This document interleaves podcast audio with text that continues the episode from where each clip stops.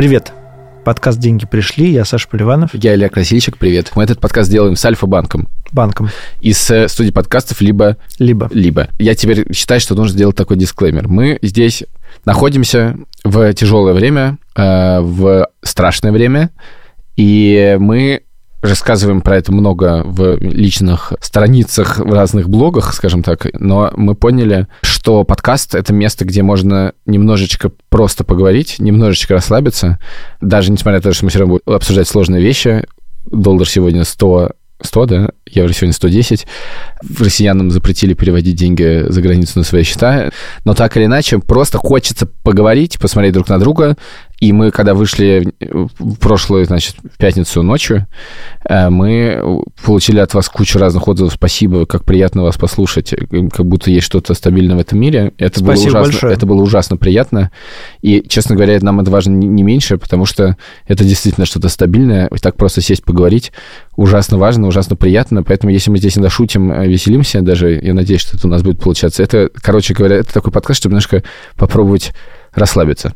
Тема сегодня все та же, что и у всех у нас в головах. Что происходит? Что происходит? Сегодня у нас понедельник, выходим мы во вторник. В прошлый раз было пятница, мы шли в пятницу. Спасибо Ильдару, который сказал, что это монтировать долго и отдал, по-моему, выпуск минут через э, скоро 40 час, я не знаю, сколько там прошло. Ильдар Фатахов наш звукорежиссер. звукорежиссер да. Значит, что случилось за эти несколько дней? Ну, случились выходные. Как ты провел выходные? Я думал, что выходные будут ужасно тяжелыми в том смысле, что когда есть работа, то вроде как ты работаешь, время как-то проходит, а потом как будто бы важная часть дня проходит, и ты по крайней мере, чуть-чуть не думаешь. В выходные я только помню, что я днем очень много спал. Отчасти соображений тоже того, чтобы как бы не... Отключиться. Не, не, да, отключиться. Во-первых, я обнаружил две вещи, которые помогают, значит, в, в этой ситуации. Ни, ни, ни одна из них не финансовая, но финансовые вещи в этой ситуации точно не помогают. Значит, одна вещь такая. Спорт. Спорт — это очень хорошо. Мы с Соней сходили, поиграли в сквош, рассказали потом про это Саша. Саша сказал, ну, вообще в сквош надо играть лучше втроем, сказал Саша. Вот, мы поиграли в сквош, к нам на сквош... Это имеет рациональные соображения. Конечно. Потому что вдвоем ты выдыхаешься, и последние партии в часе ты уже играешь не так хорошо. А втроем один отдыхает всегда, поэтому можно восстановиться. Это работает в логике только тех людей, которые какие-либо партии играют хорошо. А когда ты не играешь не так хорошо от, с первой до последнего, это не так важно. Из приятного к нам а, подошла слушательница подкаста «Деньги пришли» в перерыве, пока мы отдыхали и пили водичку, и поблагодарила за подкаст. Спасибо вам, это было ужасно приятно. Это первое. Вторая вещь помогает, помогает работа. Причем помогает работа, связанная с тем, что происходит. И вообще, э, вот мы с тобой работали когда-то в, в новостных... В, ты в новостных, а я в новостном медиа.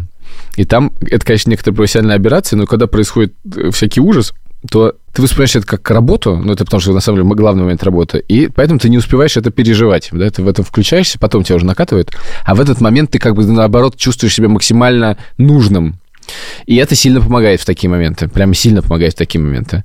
Поэтому мы с Сашей решили поработать, как старый добрый. У меня в Инстаграме можно посмотреть, мы разговаривали с жителями Украины. Вот. Э, и это тоже помогло, хотя потом стало очень плохо. Просто посмотрите, что у нас делается из наших источников, не с российских. Если бы вы были на месте, ну, здесь, вы бы это поняли. Но не дай бог вам оказаться в такой ситуации, потому что реально красивая страна реально красивые города, а разбивают просто все в щент. Люди остаются без квартир, без ничего. Саша после этого посидел, сказал, надо помолчать, и ушел. В принципе, было правильное решение. Про субботу еще важно сказать, что мы вот э, с тобой в предыдущем выпуске разговаривали о том, что стало тяжело тратить деньги, и как психологически. И у меня продолжилось это в субботу. За субботу я потратил 2 рубля. Это две поездки на такси за Яндекс, э, эти, Ой, за я Яндекс тоже, баллы. Я тоже сейчас списываю баллы только так. Ну, я тоже практически я ничего не покупаю, ничего не трачу. Да. Более того, я начал думать о том, не пора ли некоторые вещи продать. У меня есть какой-то набор вещей. Проектор, PlayStation, велосипед, электрический самокат, самокат, э, детский велосипед какие-то вещи на кухне. И я подумал, ну вот в целом эти вещи мне приятны, но я могу без них обойтись. Может быть, их надо продать? Я думаю, что больше всего, э, так сказать, самая большая покупка и одновременно самая большая продажа э, этих выходных случилось у нашего продюсера Паши Боровкова. О, наконец-то можно посмеяться. Да, значит, я... Прости, Паш. Да, я, честно говоря, Паша не отвечает э, на вопрос «Зачем?», но Паша на выходных сделал следующую вещь. Он продал, внимание, 9 тысяч долларов. И купил рубли. Да, и купил рубли. Не евро, не фунты. Не юани. Не, не даже турецкую лиру. Не аргентинский песо даже. Вот даже лучше себя сейчас чувствует. Хоть, не знаю, не знаю, лаосскую хрупию или не знаю, что там находится. Ну, короче говоря, Паша купил рубли. Не, ну, возможно, Паша нас всех переиграл. Он гуляет на все. Эм, Кто нас переиграл, честно говоря, Александр, по-прежнему непонятно. Что тогда скажет, все переигрывают в этом мире. Я прям просто уж не знаю. Да, и представляешь, если Паша окажется в их числе? Есть даже Паша со своей этой замечательной операцией окажется в их числе. Мы все-таки хотим, возможно, Павел нам даже сидит за дверью почему-то не, не решил сидеть на, на комнате, и мы очень надеялись, что он прокомментирует свое замечательное действие. Привет, это Паша Боровков, продюсер этого подкаста. Парни наговорили про меня много теплых слов. Я находился в соседней комнате и никак не смог им помешать на время записи, поэтому я записываю это сообщение из 1 марта. И э, вот какие новости на сегодня. Я действительно продал много тысяч долларов в пятницу, и у меня нет ответа на вопрос, как так получилось. По крайней мере, правильного ответа у меня точно нет. Но сегодня, 1 марта, я купил столько же тысяч долларов, сколько продал в пятницу, по курсу, внимание, 91. Так что еще не все потеряно. И зря мы над Пашей смеемся. Почему? Мне кажется, абсолютно не зря. Ну ладно. Ну, потому что хотя бы, потому что его нет. Это ну... обидно. Но я тебе хочу сказать. Я сегодня провел в Телеграме два опроса. И их результаты меня поразили в нашем канале. Во-первых, вы покупали валюту за последние 3-4 дня? Нет. 78%. Я понимаю, что в этих 78% те люди, которые купили валюту до. И, наверное, те люди действительно... Есть люди, у которых нет денег, им все равно. Я думаю, что значительно из этих людей просто не то, что нет особой возможности что-либо купить. Второй опрос. Вы снимали наличку в последние 3-4 дня. Было интересно просто... Э, тут ответ нет 67%. Ты снимал наличку, кстати? Я сегодня пытался, у меня не вышло. А, я ты... не очень старался. Ты не очень старался. Я, ну, я рассказывал, я снял немножко, но так э, не знаю зачем, на всякий случай. Нет, я бы снял, честно говоря, но пока что э, мы не встретились с банкоматом, короче говоря. Точнее, я встретился с людьми у банкомата. Еще одна штука, по которой я думаю, что Паша не то что прав, но то, чем он руководствовался. Он, возможно, знал, что Центробанк России повысит базовую ставку, и базовую ставку сегодня повысили до 20%. Это значит, что вклады в самом каком-то пессимистичном сценарии будут в районе 20% это значит, что, в принципе, если вы предполагаете, что... Что такое? Можешь э, для, для тупых? Для тупых совсем простая история. Ставка 20% – это та ставка, по которой Центробанк Одалживает. монетарные власти России да, готов, э, готовы э, частным банкам давать деньги. Одалживает, так. Да, угу. одалживать деньги, да. Соответственно, в чем базовая, базовая идея? В том, что сейчас все люди кинулись покупать доллары и евро, курс вырос, и люди, которые не успели этого сделать, они такие думают, м-м, переводить ли мне действительно сейчас в доллары по какому-то непонятному курсу или положить на вклад под 20% годовых рубли. Естественно, банкам хочется получить деньги, а не то, чтобы у них взяли валюту.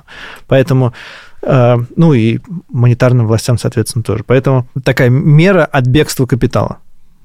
Э, и, в принципе, она каких-то обычных ситуациях довольно действенная. Другое дело, что обычно считается, что чем выше ставка, тем ниже экономический рост. Ну, я думаю, что проблема экономического роста сейчас перед Россией э, не стоит. Ну да. Так вот, и я вот не знаю, мне ставка в 20% годовых э, по рублю кажется, ну, блин, мне кажется, она существенной. Мне, мне действительно кажется, что положил 100 тысяч рублей на месяц, получил Получил в конце года 120 тысяч. Ну да, соответственно... Ну, 20, плюс 20. Ну да, но если ты положил там на, на 1, на 2, на 3 месяца, то это может быть какой-то существенный, существенный плюс, а цены еще, например, не успеют вырасти к этому моменту на какие-то базовые вещи, которые ты, ты сам, ну, ты покупаешь.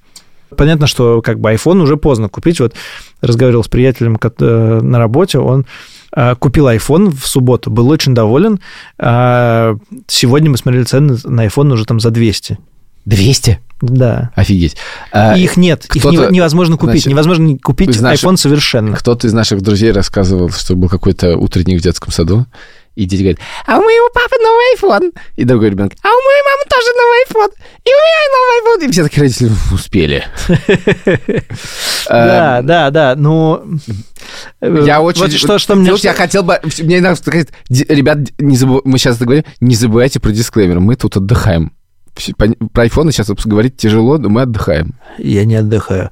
Короче, э, меня радует, что люди все-таки от кризиса к кризису шарят и шарят. То есть люди становятся опытнее. Реально, 2008, 2014, 2022. В общем, это случается с нами регулярно, и люди уже понимают, что делать. Противно, что с каждым разом все хуже. Нет, ну это бы не называлось кризисами, если бы они были с каждым разом все лучше. Нет, ну, а, кризис, я имею в виду, что он с каждым разом, каждый следующий жестче предыдущего. Ну, я не знаю, люди в из 98-го тебе так не сказали бы. Помнишь, в 2014 году был такой очень популярный жанр, еще даже, мне кажется, слова мем не было, а вот такой жанр был, Было, ну ладно. частушки про, про доллар. Помнишь? Я даже, и я сегодня их гуглил. Нет, я не помню. Пролетело лето, наступила осень. Евро 49, доллар 38. Это был ужас. Эти цифры были ужасом. Это было в начале 2014 года, кажется.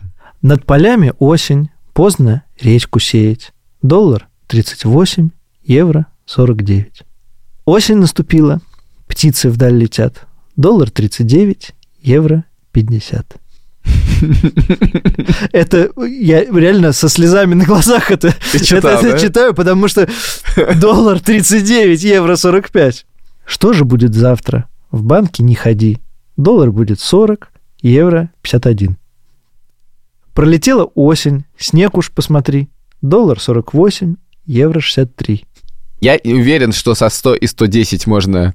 эм, э, можно, ну, с- 100 можно. 100. можно сделать частушки, но если вы попробуете у нас в комментариях в телеграм-канале и чате э, что-то придумать, мы просто будем рады. Я хорошо помню, как я иду по Москве, и я смотрю на обменник, и там написано доллар 21. Я прихожу к маме домой и говорю, мам, доллар 21. Говорит, господи, боже мой, боже мой. Это был, наверное, 2000 год какой-нибудь. А, в смысле, в другую сторону 21. Какую В другую? смысле, он рос до 21, Он а не- вырос- не, не упал до Он 21. рос до 21, да. Я помню этот момент. Помнишь же был доллар 23, когда он в самой нижней точке? Нет, в самой нижней точке, которую я помню, доллар был 6, извини. Не, нет, ну в смысле, когда он вырос, а потом стал спускаться. И к 2008 Да, он дошел до года, до- начало да, 2008 23, года да. 23 Да, было. вот 21 это было, а до этого он был 6. Какие мы старые. И еще я помню момент, значит, сижу я в Риге в казино, играю в покер. И тут приходит пуш Медузы. ЦБ поднял ставку до 17%. И я, не зная, что такое ставка ЦБ до конца, понял, это трэш. И я быстро поиграл в покер, разумеется, конечно, из-за этого.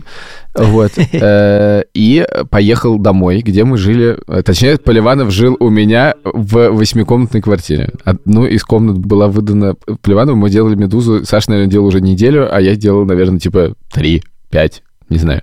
Вот. И мы, по-моему, ночь мы э, херачили, значит, карточку, что значит это вот. Мгм. вот это. И я помню, я звонил сейчас в два ночи нашему арт-директору Москвы Саше Гладки говорил, давай сделаем наверху курс валют! Срочно! Он до сих пор есть. Он, до сих наверное, есть, но он совсем другой. Он другой, да.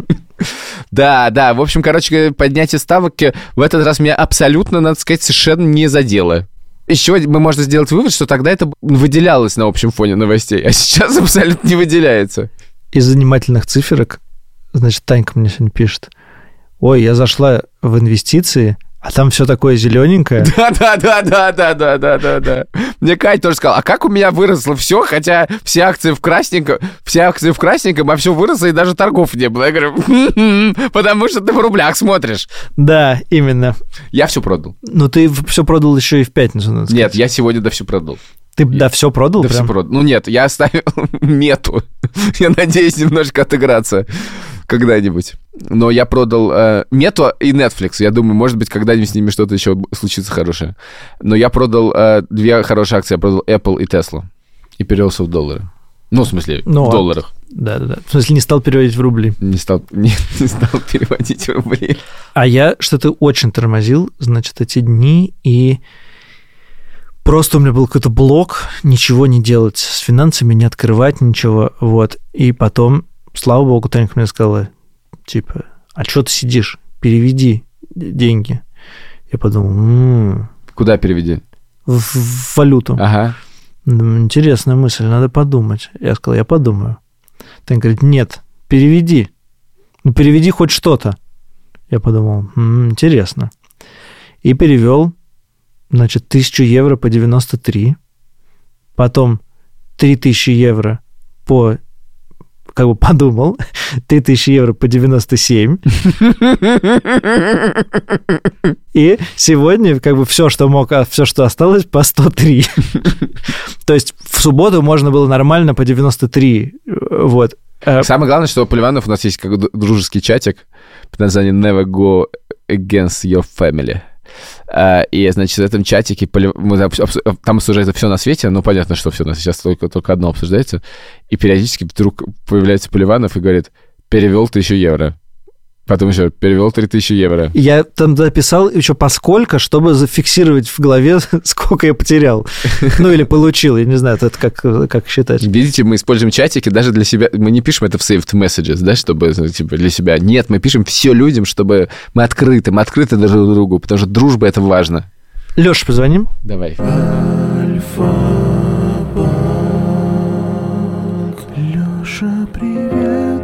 Леша, привет. Привет. Как ты провел выходные? Я провел выходные достаточно стрессово. Ты знаешь, я смотрю за э, не в целом за ситуацией, я, конечно, от нее устал, я устал, немного абстрагировался. Я смотрю конкретно за экономическими-санкционными новостями, потому что это влияет на нашу работу. Я провел много конфколов, с одной стороны, а с другой стороны, вот, например, по-моему, обе ночи я не спал полноценно. То есть я примерно каждые полчаса или час просыпался и проверял новости. Потому что новости могут прийти и ночью из Америки, и, или просто, вот, так сказать, при- прийти ночью. Э, И надо было поднимать большое количество людей, чтобы делать какие-то, э, в том числе технические доработки и все остальное.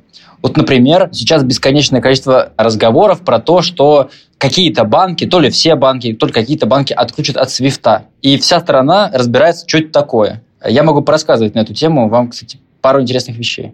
Это влияет в первую очередь на юридические лица. И, кстати, если его э, SWIFT отключат, то, слава тебе Господи, есть альтернативные технологии. За последние несколько дней эти технологии продвинулись просто фантастически, да, потому что ну, Центральный банк, российские банки просто, знаете, вот практически изобрели быстроракету. Это система СПФС. Но чтобы ее имплементировать и к нам, и в зарубежные банки, нужно как-то, так сказать, ну, сделать, знаете, работу, которую обычно делают за несколько месяцев, за несколько дней или часов. А крипта? Крипта не подходит? Да нет, ну это, это все-таки маргинальная история, нет, конечно. Ты хочешь сказать, а то, что сейчас происходит, это, конечно, не маргинальная история. Нет, э, это, безусловно, ужасная история, но крипта вообще никак не решает проблему. Жалко. Короче, я не понимаю, почему столько много разговоров про SWIFT, хотя, в принципе, проблем нет. Он отключится, и завтра все переводы будут идти, просто они будут идти чуть дольше. И это займет у нас чуть больше ручного труда, ну, то есть у нас у банков. Вот и все. Но не, я бы не, не все, подожди, не все. Они, может, конечно, будут идти чуть дольше, но я не очень понимаю, куда они будут идти, учитывая, что только что запретили переводить их. Не, переводить запретили себе. Запретили И переводить... контрагентам. Это не касается особо, э, ну, в общем, корпоративных лиц, юридических лиц, господи, я уже заговариваюсь. Но касается нас. Это скорее для физиков, для частных лиц, Мгм. да. Нет, ну мы будем наблюдать, вот мы сейчас сидим и внимательно разбираемся во всех юридических тонкостях, кстати, что делать завтра, и сегодняшнюю ночь в том числе на это потратим, чтобы понять, разобраться до деталей, чтобы сделать все настройки. Ну или постараться их делать. Давай от темы Свифта дальше. Сегодня, когда мы записываемся, ставка ЦБ поднялась до 20%. В связи с этим самый популярный вопрос, который мне задавали мои знакомые, и в чатике в нашем подкасте э, «Деньги пришли», ой, а значит, ставка по кредитам вырастет? Ну, конечно, все, ставки вырастут. А Как вырастут ставки по кредитам, мы, я скажу честно, пока еще считаем. И ты спрашиваешь, вот, Далее, как проходят наши ночи. Вот ровно так. Будем продолжать считать, э, что там делать по кредитам разным. Мы уже решили, что делать по вкладам. С завтрашнего дня мы повышаем их тоже до 20%. Давно мы не выдали таких вкладов, помните? Помните, были вклады под 3, под 5 процентов? Э, сколько это было? Полгода назад. И ты знаешь, я помню и курс э, полгода назад. Не, подожди, я помню, в 2014 году был, по-моему, 18 или 16. В 2014 году э, там, да, они дернули ставку э, до 17 процентов в пике. Да, мы сейчас этот предел перешли, конечно, уже в 20 процентов. К слову сказать, что тогда она повысилась и потом уже снижалась. Да? То есть есть некоторая надежда, что мы до 20 дошли, дальше будем снижаться. Но ставки по вкладам уже фактически завтрашнего дня вырастут. Но в каких-то банках государственных поменьше. У нас э, мы себе можем дать побольше нашим клиентам. Вот, по кредитам тоже. Поэтому время деньги размещать, а кредиты брать, ну, не знаю. У каждого свой аппетит к риску, но я бы пока, так сказать, рекомендовал подождать. Я, видимо, неправильно задал вопрос, переформулирую. Вопрос очень простой. У людей ипотека. Они думают, ой, ставки выросли, что теперь банк может по ипотеке мой кредит вырасти в цене или нет? Сейчас, погоди, насколько я помню, э, президент России запретил это делать. Ну, я отвечу на вопрос. Я, я уважаю, ценю э, это распоряжение, но и до него мы тоже э, не хотели бы и не могли это делать. Если мы с клиентом заключили сделку, например, по потребительскому кредиту или по ипотеке, и там не предусмотрен пересмотр ставок, а по таким продуктам это не предусмотрено, Никогда. то мы не можем ее поменять. Просто сейчас, тут я должен, я в банке не работаю, ну, я вот знаю, мелкий шрифт бывает. Смотри, я, я не могу сказать про другие банки, да, когда-то, наверное, это может быть, но в крупных банках я такого не помню. У нас такого тоже я не помню. Что мы можем поменять? Мы можем поменять ставку или лимит по кредитной карте, да, потому что там мы можем увеличить, уменьшить э, ставку также ну, мы это делаем в обычные времена. Там это предусмотрено. И клиент сам уже думает, пользоваться ему кредитным лимитом или нет. А вот потреб кредит и ипотека нет. Мы заключили договор, и вот есть ипотека на... Вот у меня на 18 лет. Вот все 18 лет у меня будет моя ставка, которую вот я получил полтора года назад. Что уже поменьше, не 18 лет. И такая же история у всех. В такие ситуации все, у кого, как ни странно, есть ипотека, конечно, выигрывают. И вот не зря, я всегда, когда приходил, рекомендую, берите ипотеку, берите ипотеку. Вот, вот надо было брать ипотеку. Сейчас уже что ее брать? под такую ставку. Я знаю, что, наверное, не надо мне так говорить, как ведущему подкаста э, совместно с Альфа-банком, но я хочу сказать, что я думал много плохого, и тут мне пришла в голову мысль. Господи, слава богу, у меня нет ипотеки. И я понял, что много раз мы... У меня в жизни была мысль. Господи, слава богу, что у меня нет ипотеки, но ни разу в жизни у меня не было мысли. Господи, какой ужас, что у меня нет ипотеки. Я подумал буквально этих выходных, э, вот, честно говоря, Илья, ровно другое. Я подумал, господи, слава богу, что у меня есть ипотека, и что я досрочно не гасил и она будет все дешеветь и дешеветь для меня. В такие моменты не очень позитивны для экономики в целом, но те, у кого есть ипотека, конечно, выигрывают. Ну или там большие или долгие кредиты потребительские. Хорошо. Где валюта? Есть ли валюта в банкоматах, есть ли валюта в отделениях? Люди, я знаю, что некоторые охотятся за банкоматами, э, где-то появляется, все сразу пишут «есть», приходят туда, через там 20, 30, 40 минут, час, нету все, значит, переключаются на другой э, банкомат. Да, я более того хочу сказать, что людей, э, людей, охотящихся за банкоматами, найти несложно. Можно подойти к любому банкомату. Там будут люди, охотящиеся за банкоматом в довольно большом количестве. Мы знаем, как действовать в ситуации, когда э, что-то непонятно. Когда что-то непонятно, вы можете посмотреть. Только что мы видели пример Казахстана или то, что происходит, ну, в общем, всегда. Люди идут к банкоматам, и если еще хуже, слава богу, у нас такого нет в продуктовые магазины. Мы сейчас находимся на стадии, когда люди идут в три места. Это банкоматы, это э, магазины бытовой техники и автосалоны. И скупают, значит, все, что можно. По поводу наличных. Рублей в стране очень и очень много. У нас, честно говоря, правда, не хватает э, машин и инкассаторов, чтобы успевать развозить их по банкоматам и по отделениям. Наша позиция выдавать, э, пока вообще есть хоть один человек. Выдавать, выдавать, выдавать, и только, под, только благодаря этому очередь спадает. По поводу валюты выдаем в отделениях, в первую очередь. А крупную сумму просим заказывать через приложение. Ну, она есть. Дальше мне сложно прогнозировать, потому что, ну, вроде как государство взяло путь на то, чтобы пока брать валюту у экспортеров. Ну, в первую очередь, да, это крупные экспортеры, это ресурсы. Uh-huh, И государственные компании и так далее, и они оттуда будут получать валюту, и, соответственно, тогда этот поток налички, он пойдет, и все будет хорошо. Вот пока план такой, но, очевидно, доллары банки выдают чуть-чуть по прижимисти, ну, потому что, в общем, пока есть такая непонятка, как это заработает, э, как эта выручка будет там приходить и так далее. Но я думаю, что, в общем, потихонечку все увидят, что их доллары не пропадают, что с ними не происходит, и Кто хочет снять, снимут свои деньги, там, полностью или частично. Ну, а кто не хочет, оставит их на счету. И я думаю, что и проценты сейчас будут по валюте давать неплохие банки. Мы, кстати, об этом вот еще думаем. Мы пока не решили, какие проценты по валюте мы будем давать и будем ли. Но я думаю, что мы, это решение будет в ближайшие пару дней.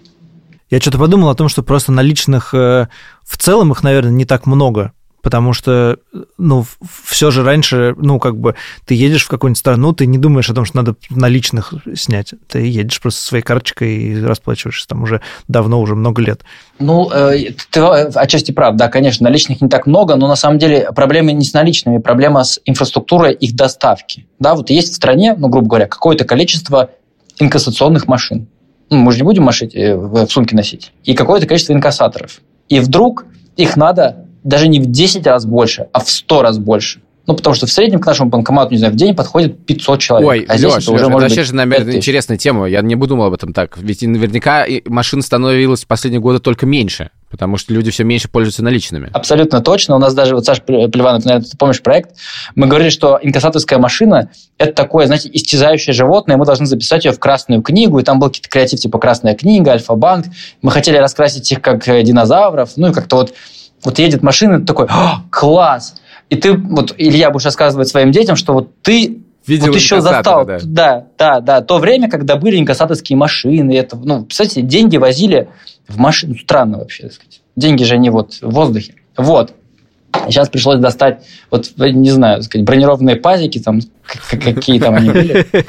Да-да-да, я, я очень помню хорошо этот проект, он мне как-то отзывался в душе, я, мы думали о фотогалерее, значит, в каком-то, ну, в какой-то природе, в деревьях, в лесу. Есть еще такое, да. другая проблема, вот мы сегодня обсуждали, окей, мы как-то нам нашли эти пазики бронированные, доставили деньги. А дальше у нас есть кассы в отделениях. Отделения у нас новые, и кассы там маленькие такие бронированные. И у нас буквально сотрудники стоят, я не шучу, стоят, вот, и мы загрузили вот прям пачки денег, вот прям буквально, знаешь, вот сказать, вот по горло вот так, вот так они стоят в деньгах, и их выдают. Когда их подвозят деньги, они так вот вокруг себя их ставят, и их закрывают бронированной дверью. Это тоже проблема. Но я надеюсь, этот ажиотаж как-то спадет в ближайшие дни. Ладно. Спасибо, спасибо. Давай, Пока, давай, давай счастливо. Спасибо. Выяснилось, что в банке решают ту же проблему, которую ты там решил с курьерами. Курьеры должны на чем-то ехать, это нужно, значит, быстро как-то ввести в оборот. Тут тоже, значит, не курьеры, конечно, но люди, которые инкассаторы. Как, как бы я уверен, что Леша не, э, эм, не думал о том, что он будет решать такую проблему, будучи э, работая в банке. Ну, я просто про это так не думал, действительно, что как бы проблема... То есть, когда ты думаешь, что в банкомате нет денег, это ты думаешь, что у банка нет денег. Ты думаешь, у банка проблема. Да. Но а не, то, что не банк... с инкассаторами. Да, а, ну, ты последнее, о чем ты думаешь, что вообще-то машинка должна приехать. И действительно, машинок вообще-то должно быть мало. Нахер эти наличные были еще недавно нужны? У меня есть э, от, после Аргентины какой-то... Я как бы сдружился с наличными. Сдружился с кэшом? Более того, я видел наше возможное будущее, друзья. Но я надеюсь, еще раз, это будущее не случится, но, значит, в Аргентине устроено так. Значит, э, э, когда я ехал в Аргентину, э, мне мои друзья, которые были в Аргентине 10 лет назад, что-то рассказывали, и я им говорю, да, слушайте, ну, как бы, а что, как бы, вот сейчас что-то упомянули курс, я говорю, пе... они говорят, что сколько песо стоит? Я говорю, ну, за доллар стоит 100 песо. Они говорят, в смысле? Мы когда там были, он стоил 6. А типа, ну, сколько-то, 11 какой-нибудь, 12, ну, примерно. Я говорю, М, неплохо. А дальше мне сообщают э, еще один факт, что 100 песо за доллар – это херовый курс, это официальный курс. Потому что есть курс неофициальный. Есть неофициальный курс 200 песо за доллар. 200 песо. Вот, поэтому, э, значит, э, в стране устроено все так. Ты туда приезжаешь с налом, обязательно с налом, ни в коем случае не с карточкой. Ты приезжаешь с налом, идешь на специальную улицу, и там люди кричат «камбио, камбио», что значит обмен валюты, то есть просто обмен. И ты говоришь, какой это курс? Ну, как-нибудь, потому что по-английски не очень там все. Ну, как-то вы договариваетесь, ты, ты заходишь в какую-то вполне себе палаточку нормальную, палаточка вот стоит на главной улице, ну, такой туристической, и тебе там выдают деньги. Значит, что значит выдают деньги? Значит, максимальная купюра в Аргентине – это 1000 песо. 5 долларов. Это 5 долларов. Но она не то чтобы очень... Ну, как бы она бывает, но популярнее купюры по 500 песо, то есть 2,5 доллара. Ну, ты меняешь, не знаю, приехал на две недели, я там поменял 2000 долларов. Но мне выдали стопку, ну, она сантиметров, наверное, ну, не знаю, 10, 15, я не знаю сколько сантиметров. И ты вот с этими деньгами. Еще фан-факт. Обратно их поменять нельзя. Потому что аргентинец может купить не больше 100 долларов. Причем там какого-то, по-моему, даже какими-то ограничениями на когда. Вот. эм, И как бы хранить их тоже нельзя. То есть как бы ты не можешь... У тебя не может быть долларов, у тебя должны быть песо. Песо обесценивается, типа, там инфляция типа процентов 50 в год. Вот. И э, вот такое, такая вот Аргентина. И ты чувствуешь себя очень богатым человеком, потому что так у тебя, значит, деньги ты берешь с собой на прогулку, значит, котлету с резинкой, и из этой котлеты, значит, вытягиваешь и всегда думаешь, что делать деньгами. Лучшая сцена была такая. Мы идем по городу Эль-Шалтен. Это город, столи- трекинговая столица Патагонии, трекинговая столица и Аргентины тоже. Там, значит, очень сильный ветер, вокруг горы, степь. Мы идем, ветер дикий. И я со своей свойственной мне грациозностью, я останавливаюсь, открываю рюкзак, что-то достаю, и что-то я там приоткрываю кармашек, и из рюкзака разлетаюсь практически как у Дурова, значит, с этого балкона, когда он кидал самолетик с деньгами, только гораздо хуже. Просто во все стороны летят 500 и тысячи песовые купюры. Во все стороны. Просто их несет, их несет по улице, и они летят. И весь Эль-Шалтен, который состоит в основном из трекера, бежит за этими купюрами. Все забегают, закричат «Лови! Лови!» Нам все отдали. Ну, реально, вся улица бегала и хватала эти купюры. А я, значит, Басони, как бы, я э, тоже что-то, я так хватаю, и очень смешно в этот момент. Потому что очень глупая сцена. И там, в общем, довольно, ну, там много денег, было. Там несколько сотен долларов так вот летало. Я очень часто вспоминаю ваше путешествие в Патагонию удивительным образом, потому что я для успокоения нервов начал читать Жюль Верна. Дети капитана Гранта. Они там идут по Патагонии. А, да? Да. Да! Да. О, надо тогда прочитать. А что, интересная книга-то?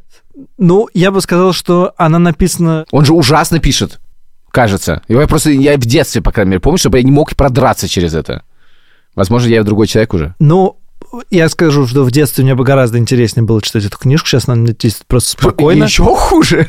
И я бы отметил некоторую несостоятельность Жюля Верна как человек, который описывает путешествия по горам, но, впрочем, кто я, Видимо, он там не был, да? но, впрочем, кто я такой, да, действительно, чтобы это, чтобы, чтобы, что я, я-то в горах был, ого-го, три раза. Ну, видимо, ноль, я так понимаю, если ты уже почувствовал, что что-то не так. Ну да, нет, ну, возможно, в 19 веке как-то по-другому было. Горы были ниже. Да. Ну, почитай, почитай, я пытался почитай. прочитать «Дети капитана Гранта», я пытался прочитать «15-летнего капитана», у меня ничего не вышло. Нет, я вообще-то люблю Жюль Верна. Как ты думаешь, когда э, выйдет следующий выпуск подкаста «Деньги пришли»? Шестого сезона. А, Я хотел бы, чтобы следующий выпуск вышел в пятницу. В пятницу. Ты хочешь, чтобы вышел видеовыпуск? Нет, я хочу, чтобы вышел аудиовыпуск. Слушайте, ребята, у нас проблема. У нас есть два видеовыпуска смонтированных, Значит, я- готовых. в- Что, х- что скрывать? Значит, один, тема одного выпуска, как мы уже говорили в прошлом, кажется, раз, она «Как снимать квартиру в Москве». Там веселые москвичи рассказывают про Москву. Это э, выпуск из прошлой реальности. Второй выпуск... Он довольно симпатичный, у нас новая студия, э, люди милые пришли. Ну, э, выпускать будет странно. Я понимаю, что сейчас есть э, наши какие-то особые любители, э, которые скажут, выпускайте все. Но, понимаете, есть много людей, которые офигеют, когда это просто будет выпущено. У нас еще уже довольно много накапливается выпусков, которые мы делали. Как только мы решаем сделать что-нибудь э, заранее, это всегда обречено на провал. Не вини себя. Второй выпуск, в принципе, сейчас супер актуален по названиям, а именно психотерапевты рассказывают про то, как ходить к психотерапевту.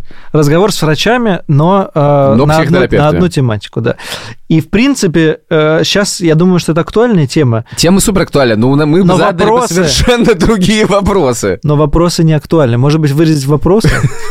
Спасибо, друзья. Это был подкаст «Деньги пришли». Я Саша Поливанов. Рядом со мной Илья Красильщик. А Паша Боровков – это наш продюсер. Ильдар Фатаков – наш звукорежиссер. Мы благодарим студию подкастов «Либо-либо», Альфа-банк. А, Пишите нам, и если вам хочется что-то сказать, скажите. Легче говорить, чем молчать.